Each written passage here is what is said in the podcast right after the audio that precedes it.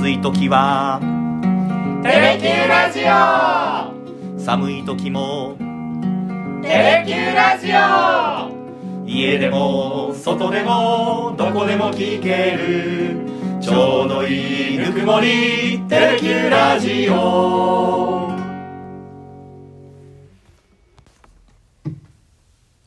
ひげごじと。勇気のさだでダラダラ行かせて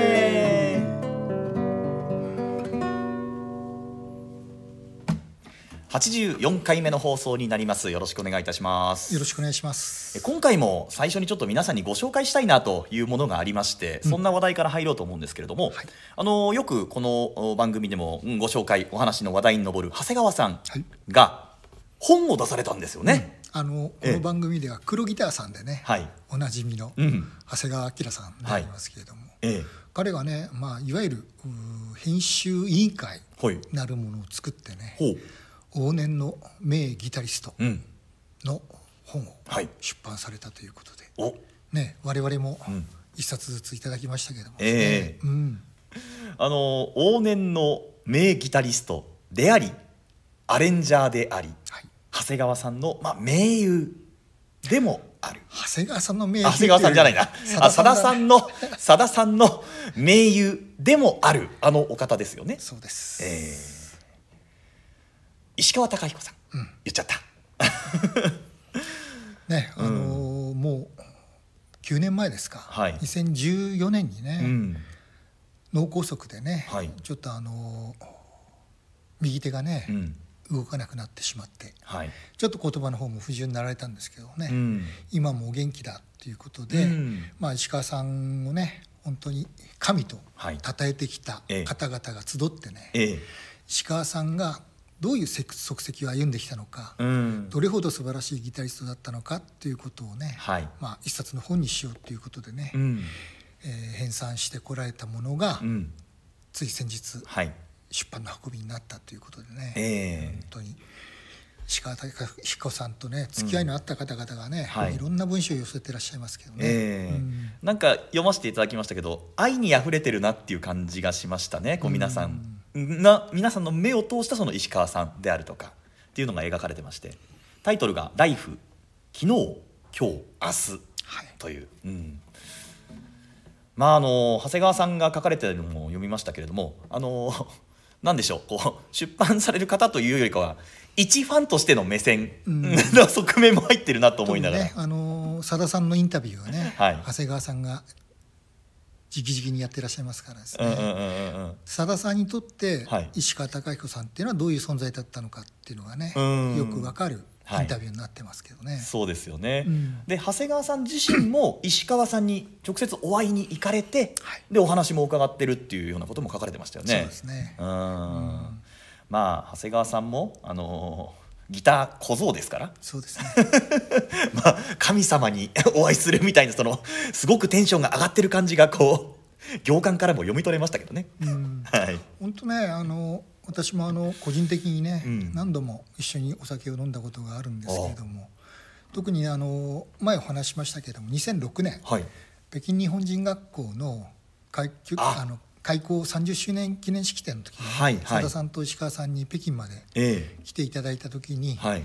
え2日連続ええ。でどっぷり石川さんとお酒を飲ませていただきました、まあ、プライベートな話もたくさん聞かせていただきましたけど。へえ、あ、あのお忙しかった2006年の時ですね。そうです。ああ、あのシュニエをギターで書き鳴らされたという話のあったあの時ですね。もう北京はね、はい。私の仕事場でしたんで、ええ私がね石川貴彦さんはいをご案内する形でね、はあ。夜な夜な夜の街をはあ。お連れいたしました。それはいいですね。贅沢な、もう。という、えー、ライフ、昨日、今日、明日、皆さんもね、もし機会があれば手に取っていただければなと思います。そうですね、はい。ぜひ読んでいただきたいですね。はい。さあそして前回やった「幸せについて」という楽曲についてもコメントがいくつか来てたんですがあの日和見的左翼みたいな話があったじゃないですか、はい。この歌は、うん。この話って有名ですよね。ってまあ逆に言うとそれぐらいマッサンさださんの歌には時代を切り取る力があってみんなの注目を集めたっていうことなんでしょうねっていう感想もいただきました。うん、まあそれだけね、はい。サダム・ザシをいじめたがってた人がいじめる口実に使ったっていうこともね あるかもしれないですけどね。あだって右翼の次は左翼ですからね。どっちやねんっていうね それからえ私はダスキンの CM をやっぱり思い出しますよっていう方いらっしゃいましたね。で学生の頃にアルバイト募集でダスキンに応募したらしいんですよ、でまあいいアルバイトだったんだけど、えーまあ、期待してた事務所にさださんのポスターが貼られてたりさださんのその歌が流れてたりっていうことは全くなかったですって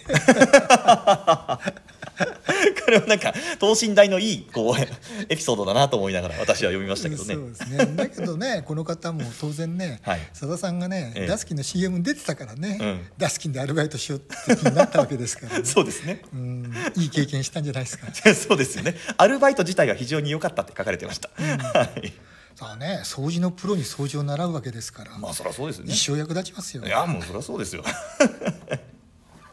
という前回の振り返りを挟みまして、さあ今回夏本番取り上げる楽曲のご紹介をお願いします。あのね、8月は8月らしい歌をやろうということで、うんまあ、前回はね、はいあの幸せについてっていうことで、うんまさに姫百合舞台うん。を、おまあ、モデルにしたはい「姫百合の塔」の主題歌だったんですけども、はい今回はちょっとね夏長崎からうん。に絡めて、はい。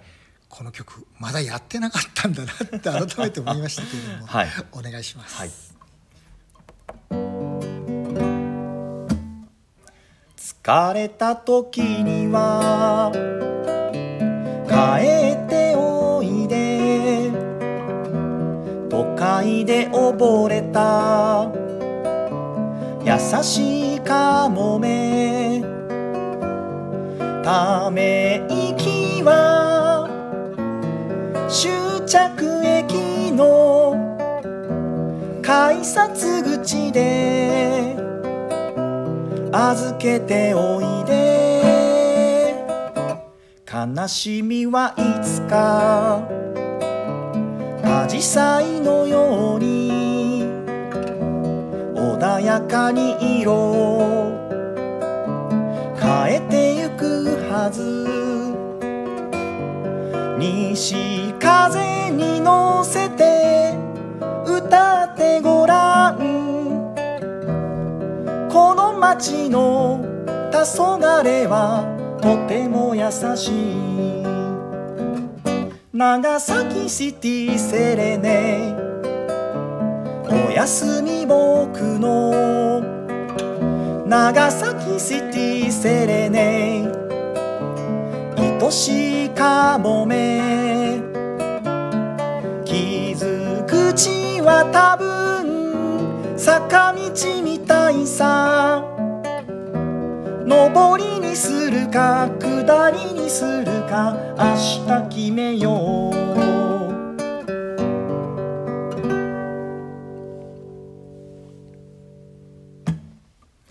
アコースティックバージョンでお届けをいたしました。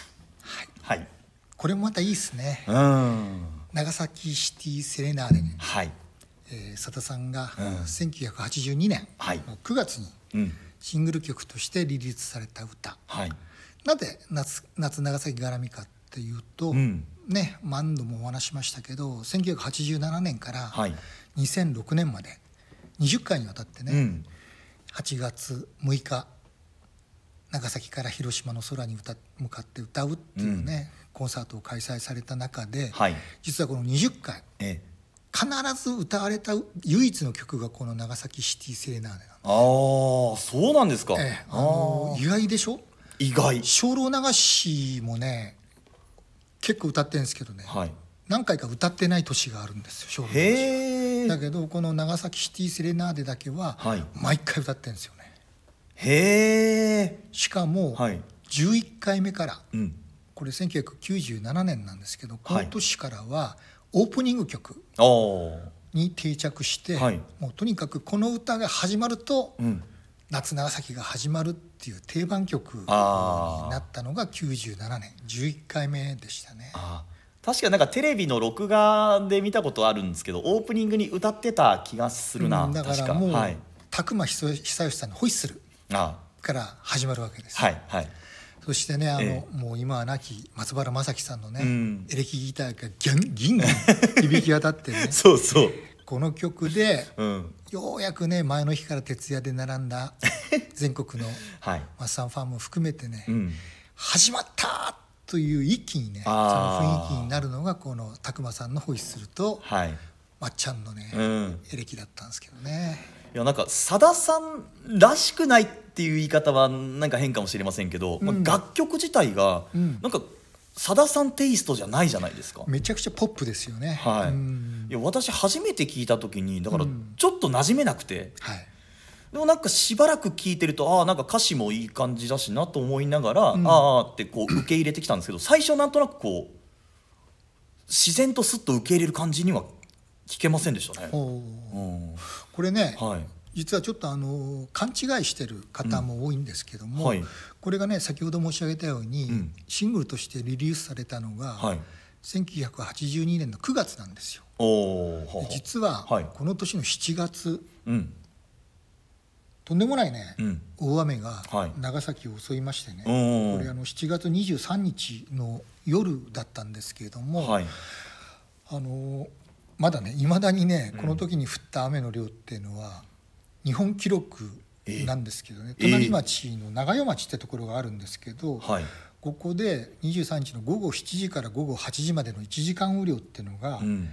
187ミはあすごもう今でこそね異常気象でね、ええうんうん。100ミリ超える雨って平気で降りますけど、はい。当時としても今も破られてない記録がこの187ミリ。へえ1時間に、うん。はあ。国内のね歴代最高1時間雨量。いまだに記録破られてないんですよ。へえそれぐらいね長崎の町にとんでもない雨が降りましてね。うん。でもう長崎はもうとにかく至る所土砂崩れはあ。崖崩れがね多発してね結局この時にうん。死者行方不明者が299人に上っああそうですか。た、うん、だからあの眼鏡橋もねうん。粉々に流されてしまうぐらい。ええ長崎の市街地はね、はい。壊滅的な被害を受けたんですね。でその後にそのリリースされたもんですから、はい。さださんが長崎市民をうん。勇気づけるために作ったっていうふうにね、ああ一部で、はい。あのまあ、言われたりもしたんですようね。ん。でも実際実はねこれさださん作ったのはもうお82年のね、うん年の初めぐらいだったらしくて。で実実際ね7月17日東京の厚生年金会館でのコンサートで、はい。はい。もう初演なさってるんです。よああそうなんですね、うん、だから長崎大水害のうん。1週間前にははい。すでに初演なさってて、うんですから明らかにもう水害の前にうん。作ってた歌なんですけど、はい。なんか歌詞の中身とかね、ええ。このポップなはいさださんらしくないテイストも相まって、うん。長崎大水害応援歌としてさださんが作ったっていうふうなね、うん。はい。あのまあ、ちょっと事実とは違うエピソードが、あ広がってって多分いまだにねこれを長崎大水害被災者の応援歌だと思ってらっしゃる方いるかもしれないですけど、ただしやっぱりその7月の9月だったんで、そう受け止められるような、うん。やっぱ曲調であり、はい。歌詞の中身だったっていうところは、うん。まあ紛れもない事実ですね。うん。確かにこう一番の歌詞も見てみましてもこう疲れた時には帰っておいで都会で溺れた優しいかもめなんとなくこう傷ついてる人が、でため息が終着駅の改札口に預けておいて悲しみはいつか紫陽花のように穏やかに色を変えていくはずこうふるさとに帰ってふるさとの優しさに包まれてさあもう一回元気になろうよっていう応援歌のテイストですよね。うん。うん。幸せについてもそうでしたけどこの歌もねはい、さださん自分に対するメッセージですねこあこれ自分に？れ。うん、もはっはう疲れ果てた81年82年のさだまさしです。よ。先週やりましたね。幸せについての時もね。あーはーはーなるほど、つまりね、うん。もうやっぱり「先森の歌で右翼」っうんて言われてね、うん。その前からね、うん。もうお女性蔑視だとか暗いとかね、はい。徹底的に叩かれた後に長考で借金背負って、うん。もうさださん身も心もボロボロなんですよね。でよくおっしゃってるように自分はもうね疲れたら長崎に逃げ帰るんだと。はあ。でそこではい。元気と勇気をもらって、リセットしてまた長崎からはあやり直すんだって話されてたようん。くねしされてますけど、はい。疲れた時には帰っておいで都会都会で溺れた優しいカモメっていうのはね、はい。これ長崎市がうん。さだまさしに呼びかけてるような言葉ですよね。は疲れた時には帰ってこいよ なるほどね。都会でボロボロになったカモメのさだまさしさんかもめさんがさだまさしさんね。そうです。ああ多分ね。僕はそういう心境で作ったんじゃないかと思ってるんですけど、はあちょっと曲の見る目変わったなそしたら。で帰ってきたらね、はい。終着駅長崎の改札口にね、うん。ため息はとりあえず預けて、うん。長崎でもう一回ね ゆっくりして美味しいもの食べて、はい。仲間と語り合って、うん。もう一回出直したればいいじゃんみたいなね。あ悲しみなんてねいつかね紫陽花の色がね少しずつこうモノトーンに変わっていくようにねあ、うん、穏やかに色を変えていくんだよっていうはあはあ。ねだから歌手なんだから、うん。西風に乗せてね、うん。ゆっくり歌ってごらんよあやっぱりこの街の黄昏はねとっても美しくて優しいんだよっていうね。あ 長崎市がさだまさしに語りかけてんだろうなと僕は思ってずっと聞いてたんですけど。なるほどねはあ。長崎シティセレナーデ、うん。街が傷ついたさださんを。そう。長崎でゆっくりお休みっていう意味ですよね。じゃあやっぱりそうなんですね。この年代の頃に作られてるその私が生まれた1982年頃うん。っていうのはやっぱりなんかこういうメッセージ、まあ、自分に向けたじゃないですけどっていうメッセージ性の歌が多い感じなんですうね。んだから明るくねポップな感じの歌なんじゃないかなって気もしてるんですけどはあ。確かにこれドラムもこの曲バンバンバンってなるし、エレキもキュイーンってなるし、うん。ね明るい感じでこうどう今回弾こうかなとも思ったんですけど、うん。まあこれはこれでねはい。ギター一本ももう本当聴かせる歌ですけどやっぱりねうんうんうんやっぱり夏長崎からのオープニングになったっていうのはねやっぱりもう一気に盛り上がれるじゃないですか。あホイッスルからベースもガンガン入って、ね。ドラムスも、あうんうんうん。まっちゃんのベあのギターも、うん。ね、拓磨さんのね、うんうん。あのパーカッションやマリンバもね、はい。入って、うんうん。うん。一気に盛り上がれるっていうかね、はい。みんな「ただいま!」とかこうなりそうですもんねこの歌歌い終わって。だから今回ね、はい。あのー50周年ね、記念コンサート、うん。もう当半名でね4夜連続全部終了してしまいまして、はい。9月からねうん。今度あの全国ツアー始まりますけれども、はい。い、わゆる工務店ナイトうん。さだ、さんのソロでやるコンサートのオープニングはこの曲なんですよね。はい。えーこの前ね落日でね、ええ。ラストを締めていくって話もありましたけどはい。やっぱりねこの長崎シティセレナーデで始まって、うん。落日で終わりにえー 入っていくっていうのはね、はい。夏長崎からのやっぱり雰囲気ですよね。はあなるほどね。ちょっと2番いきましょうか。愛の重さや夢の値段を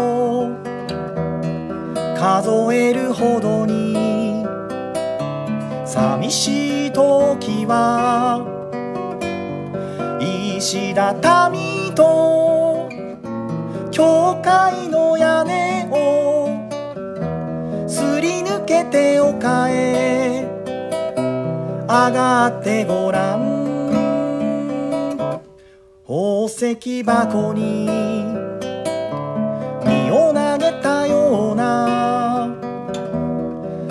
港の夜を抱きしめてごらん。大空に深く横たわる川がこの街に注ぎ込んで光る海になる。長崎シティセレネお休み僕の長崎シティセレネ愛しいかもめ。傷口はすべて。坂道伝いに。明日の朝晴れた海に。流してしまおう。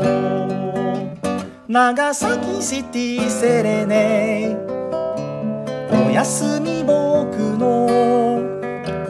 長崎シティセレネ。愛しいかもね。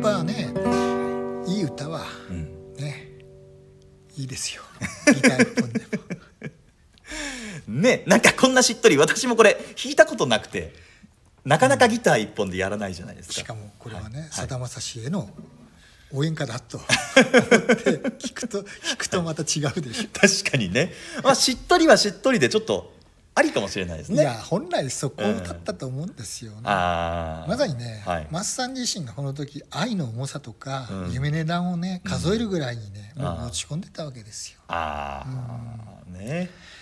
その時はね、うん。もう何も考えずにね、はい。石畳と教会の屋根をすり抜けて、うん。他に上がってごらんっていうね。あね、はい。宝石箱に身を投げたような港の空を抱きしめてごらんと、ね素晴らしい夜景が見えるでしょってはい。いうね、うんうん。大空に深く横たわる川が、うん。うん天の川がこの町に注ぎ込んで光る海になるっていうね、いや確かにこれさださん自身への応援歌なんだよっていうひげごじさんの解説を聞いてからこの曲見るとなんか見方変わりますね。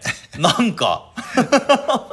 僕はねだから私俺自身がねうはい。がった見方をしてるとは思わないんだよね、あやっぱりはい。さださんのその時の心持ちとか、ええ。置かれた立場とあかはい。の中で楽曲っていうのは生まれてきてるんで、うん。それから考えると、ああもうこれはさだまさしが自分のために書いた書いた応援歌だなっていう 僕はずっと思ってきてたんですけど。へえそうか、これってシングルカットされてるんですか？シングルカットしました。ああ、そうか。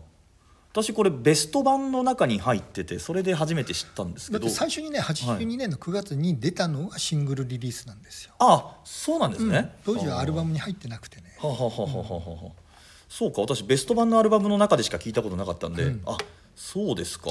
だからシングルであえて9月に出たから、うん。7月の長崎大水害を受けてああ長崎市大水害を被災した人への応援メッセージソングだなって受け止められたわけですよ。ああなるほどね。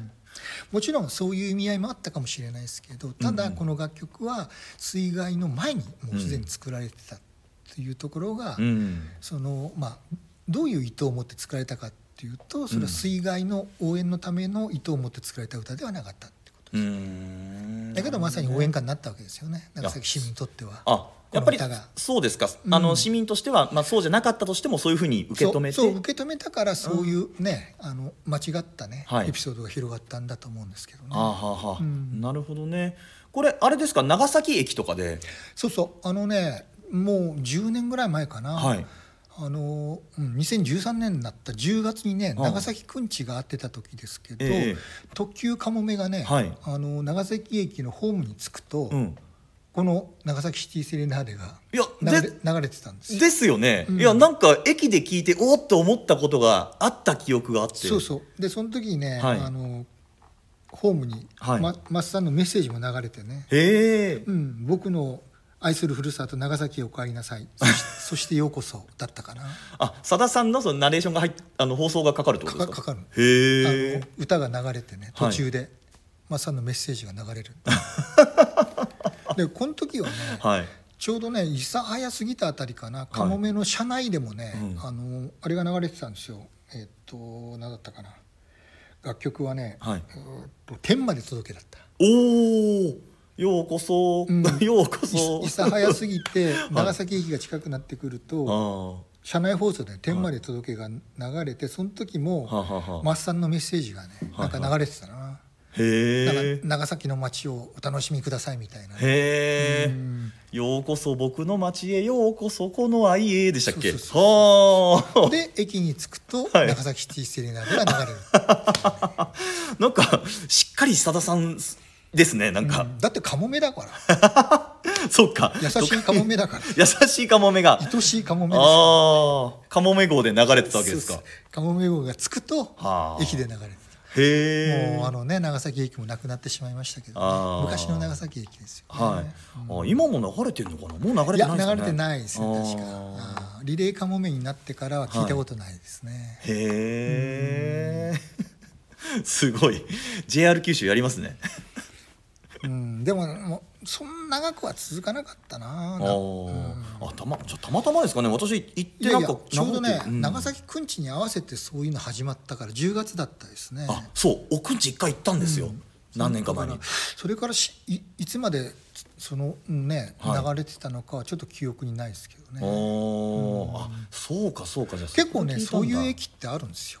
あそうですか。あの庄屋あおおはいはい。の伊勢正蔵正蔵さん、ええええはい。ねあの名曲「名残雪名残雪」あれ舞台はまさに津久見駅大分県かな？大分県のはいはい。庄屋の出身地なんですけど、あの今はどうか知らないですけどかつてはね、はい。電車が止まるとね、はい。あの名残雪が流れてたんですよ。津久見駅のホームに。本当ですか？本当に流れてたんで 寂しくないですか？寂しい歌だけど石碑もあんだよ。津久見駅には。今もあると思うけどね。うっそ名残雪の石碑がある。歌詞を刻んだねはあ、うん。君。ふるさとが はい。伊勢松庵の,、はい。あの名残雪っていう名曲を大事に大事にねそうやって継承してくれてるんだよね。だってあれ「君が去ったホームに残り」とかだよね「落ちては溶ける雪を見ていた」って。そうよ。そうよ。失恋の歌だけど、ああそうですか。そう。電車と彼女は行っちゃって僕はぽつりホーム残ってるみたいな歌だってかつてさマッサン言ってたじゃん、はい JR の富良野駅に着くと、はい。電車が着くとはい。北の国からのメロディーが流れる。で一回ねマッサンタクシー運転手の方に文句言われたっていうの、え？ふざけんなってもううるせえんだよって。列車が着くたんびにねこの曲聴かされて飽きたんだよ それは僕に言わんでくださいと。僕のせいじゃありませんからって言ってね。でも本気で怒られたって言ってた。あお前がこんな歌作るからなとかあ なんかローテーションがあったらいいかもしれないですね。もしかしてね。同じ歌だけじゃなくてね。だけどね、はい。列車が着くたんびにね流れてたんじゃね。確かにねお客さん客待ちしてるタクシーの運転手さんはまあ。ちょっと迷惑かもしれないですね、まあそうっすよね。だってあれですよ。だってそういえば北九州の小倉駅だって銀河鉄道999のテーマ曲かかるんですから。ああ、ね。そっか、はでもあれは BGM でしょ、い BGM そんなあんまり邪魔になんないよね。あそっか。北の国からもあれだけど。う ん名残駅はちょっと邪魔かもね。歌詞付きだから。なんか毎回悲しくなりそうな。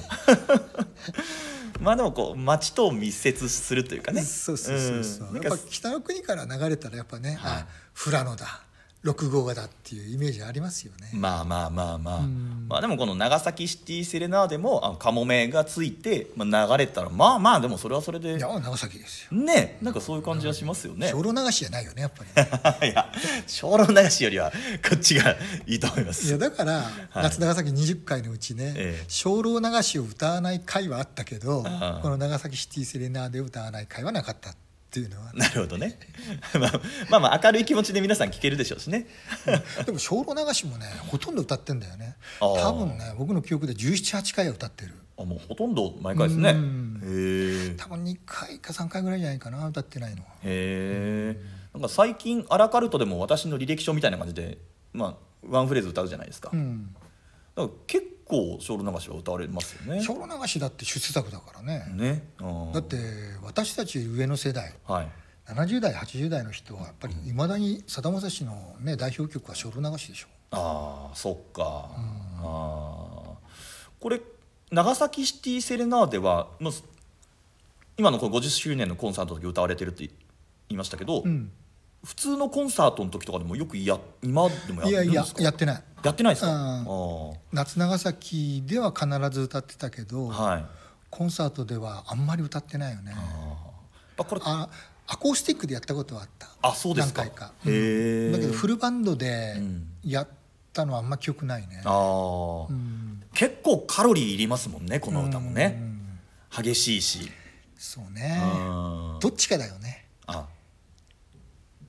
アコースティックにやるか、あなるほどね。うん。フルバンドでやるか、はいはいはい。中途半端はないね。そうかそうか。という今回は長崎シティセレナーでお送りしてまいりましたが、えー次回もまだ多分暑い日続いてますが。そうね、うん。今度は8月15日ですか、はい。ええ。精霊流しの日でうん。ありますし、終戦記念日でもあります、はい、うん。うん、もう精霊流しね、はい。やったんで、はい。ちょっと戦争が終わった日うん。にちなんだ歌をあーやっぱりそれ絡みのね。やりたいなと思ってますうん。よ、なんとなくこうそういう感じでしょうね、うん。はい。戦後78年、ええ。うん。我々もはい。この番組ではい。戦後78年の日をうん。刻みましょう。そうですね。はいもう心の中でやるやつはえはい。一応決まってます。はい。ですね。というのを来週お楽しみにしていただいて今日はこの辺で失礼したいと思います。ありがとうございました。ありがとうございました